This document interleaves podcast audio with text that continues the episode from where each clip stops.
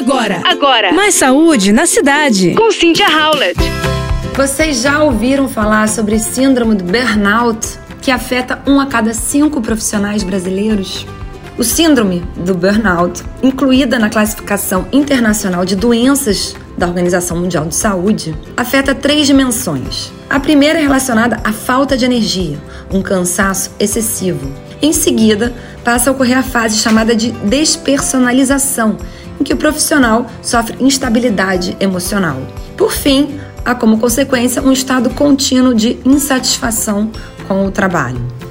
Os principais fatores de risco para o quadro são situações de comunicação deficiente, como falta de feedback adequado, baixa autonomia do funcionário, baixo apoio social, conflitos entre colegas, etc. A pressão por produzir mais em menos tempo é um dos principais fatores que ajudam a desencadear o burnout, segundo esses estudos.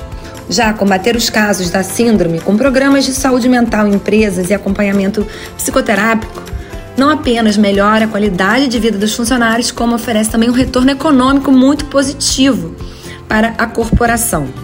Uma comissão da revista científica The Lancet, composta por 28 especialistas internacionais em psiquiatria, neurociência e saúde pública, chegou a estimar o gasto mundial de 16 trilhões de dólares até 2030 no tratamento de problemas de saúde mental.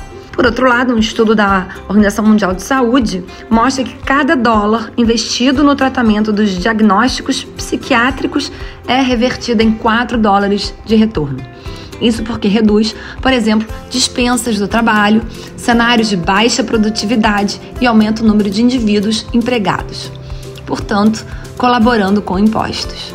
E o cenário no Brasil é bastante parecido, inclusive agora após a pandemia.